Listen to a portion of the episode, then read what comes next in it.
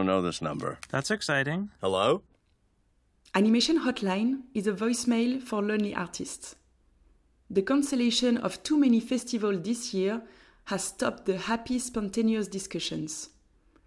We have been missing the talks about ongoing projects, new ideas, and fresh films. So I wanted to take news of some creative folks to offer them the opportunity to give us news at the right time without any pressure. Spela Čadež is a Slovenian independent director that I met in Annecy Festival for the first time when she was in the official jury along with Young Henin and Piotr Sapegin.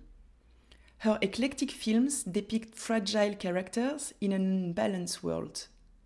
She showed the trueness of life through deep stories, always colored with a touch of humor. Here is her message. Hello Clemence, uh, here is Spela Čadež from Slovenia. Uh, actually, right now I'm on my vacation in Croatia.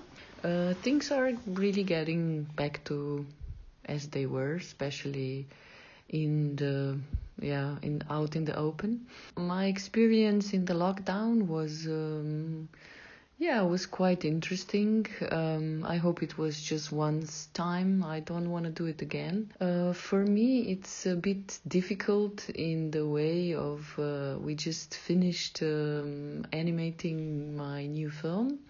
When this all this happened, I would have to go to do a post production in Germany, sound recording in Berlin, editing in Zagreb, and just after my first edit, there was a big earthquake in Zagreb.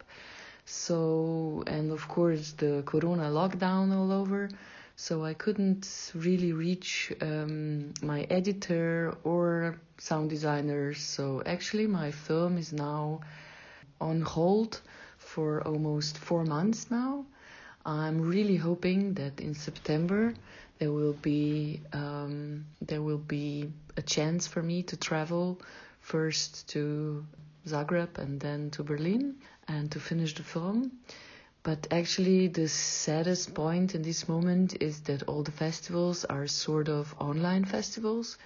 I visited like three of those online, and I have to say that it's not an experience that I want to um, keep on doing. It's really cold and frustrating watching the films alone in on the laptop on a small screen and not having the cinema experience.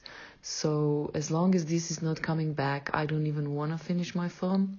So I think I'll probably wait and see how all this happens or wherever we are going so yeah my lockdown i have to say was my biggest challenge was that suddenly i was homeschooling which turned out not to be as easy as it sounds.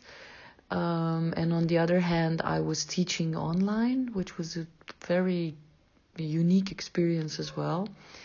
Uh, but i was lucky to spend the whole two months and a half of our lockdown on our house on on the land and we had lots of yeah, it was beautiful weather all two months, and we were outside almost the whole day, building a garden, building a house tree for my son. So I, I was really like, and actually on the on the land on the farm, the life didn't really change a lot. It was um, as it was. People were not um, affected by that more than they were in the cities.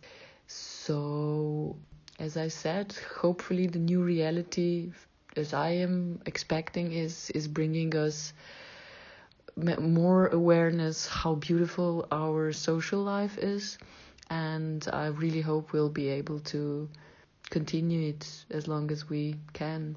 And when I was thinking about who I want to know how he's doing, I was thinking of my friend Eva Cvijanovic, who lives in Canada and would probably love me to send her some uh, Adriatic vibes that I'm enjoying right now uh, to her.